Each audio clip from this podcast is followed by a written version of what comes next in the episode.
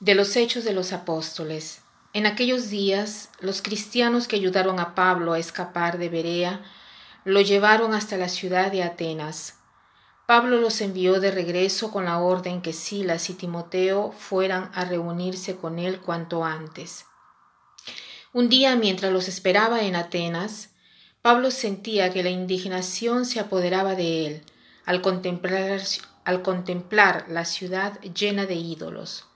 Entonces se presentó en el Areópago y dijo, Atenienses, por lo que veo ustedes son en extremo religiosos. Al recorrer la ciudad y contemplar sus monumentos, encontré un altar con esta inscripción, al Dios desconocido. Pues bien, yo vengo a anunciarles a ese Dios que ustedes veneran sin conocerlo.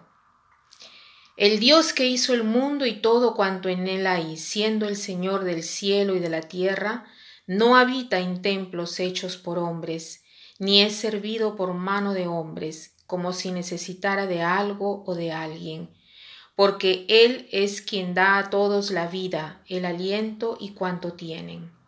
De un solo hombre sacó todo el género humano para que habitara toda la tierra, determinó las épocas de su historia y estableció los límites de sus territorios. Dios quería que lo buscaran a Él y que lo encontraran, aunque fuera a tientas, pues en realidad no está lejos de nosotros, ya que en Él vivimos, nos movemos y existimos. Como lo ha dicho alguno de los poetas de ustedes, somos de su mismo linaje. Por lo tanto, si somos linaje de Dios, no debemos pensar que Dios es como una imagen de oro, plata o mármol, labrada artísticamente por los hombres según su imaginación. Dios no tomó en cuenta la ignorancia de la gente en tiempos pasados, pues ahora quiere que todos los hombres se conviertan, porque tiene determinado un día en el cual ha de juzgar al universo con justicia, por medio de un hombre designado por él, y ha dado a todos la prueba de esto, resucitándolo de entre los muertos. Al oír hablar de la resurrección de los muertos, algunos se burlaron y otros dijeron, De esto te oiremos hablar en otra ocasión. Entonces Pablo se retiró. Sin embargo, algunos se adhirieron a él y creyeron. Entre ellos se contaban Dionisio, el Areopagita, una mujer que se llamaba Damaris y algunos más. Después de esto, Pablo salió de Atenas y se fue a Corinto. Me impresiona siempre el coraje de este apóstol Pablo, es maravilloso. Ahora se encuentra en Atenas y aprovecha cada oportunidad para hablar de Jesús. Cuando va a la sinagoga, Pablo inicia a hablar de Jesús partiendo de las escrituras, porque los judíos o aquellos que conocen la Biblia eh, puedan comprender mejor la figura de Jesús partiendo de las profecías. Pero cuando se dirige a los griegos, que es un mundo totalmente diverso con otra filosofía, no parte de la escritura, sino de la experiencia de ellos, del modo de pensar, de filosofar de que tenían ellos.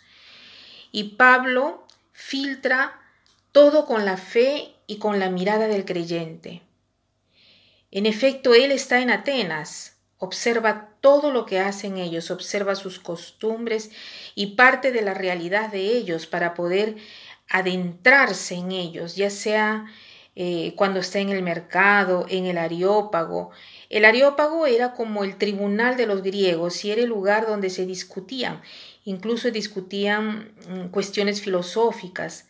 A los griegos les gustaba mucho discutir de conceptos y de filosofía. En la época de Pablo estaban eh, de moda dos corrientes filosóficas, ya sea el epicureísmo y el estoicismo. El epicureísmo era una corriente materialista y el estoicismo era decía que todo estaba gobernado por un ente, por un ser sobrenatural y que todo tenía una causa remota última.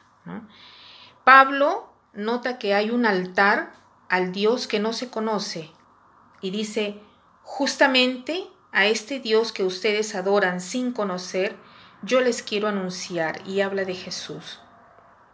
Y cuando escuchan hablar de Jesús que ha resucitado de los muertos, algunos le dicen, algunos le dicen sí te escuchamos, otros le dicen te escucharemos eh, después en otro momento, ¿no? Y algunos le dicen eh, eh, al final hay siempre alguien que, que le cree y se une a él e inicia la vida de creyente. Entonces, ¿qué nos quiere decir esta lectura a nosotros para nuestra vida el día de hoy? En primer lugar, nos quiere dar un empuje para que tengamos un poco más de coraje. A veces eh, nosotros no aprovechamos las diversas ocasiones eh, que la vida, la realidad, las circunstancias nos presentan para hacer conocer a Dios. Y después eh, nos dice también cómo tenemos que aprender de Pablo a, hacer que la gente se interese. ¿Y cómo se hace? La palabra interés quiere decir esere in, o sea, estar adentro. O sea, cuando uno habla de una realidad en la cual el interlocutor está adentro, habla de una realidad que le es familiar. Entonces, haces que se interese, porque su ser está adentro de lo que tú estás describiendo o hablando en ese momento. Entonces, tratemos de ser más interesantes. Cuando hablamos, no seamos abstractos, Relacionémonos con la gente según lo que está viviendo, lo que está experimentando, no según lo que nosotros pensamos que está viviendo o que está experimentando. Tratemos de estar atentos, capaces de escuchar al otro, capaces de prescindir de nosotros y sumergirnos en la realidad de los otros. Esto nos ayudará mucho a estar eh, nosotros aparte y a amar verdaderamente. Y para terminar, quiero citar una frase que dice así, no cuentan los pasos que has hecho o los zapatos que has usado, sino que cuentan las huellas que has dejado. No cuentan los pasos que has hecho o los zapatos que has usado, sino que cuentan las huellas que has dejado. Que pasen un buen día.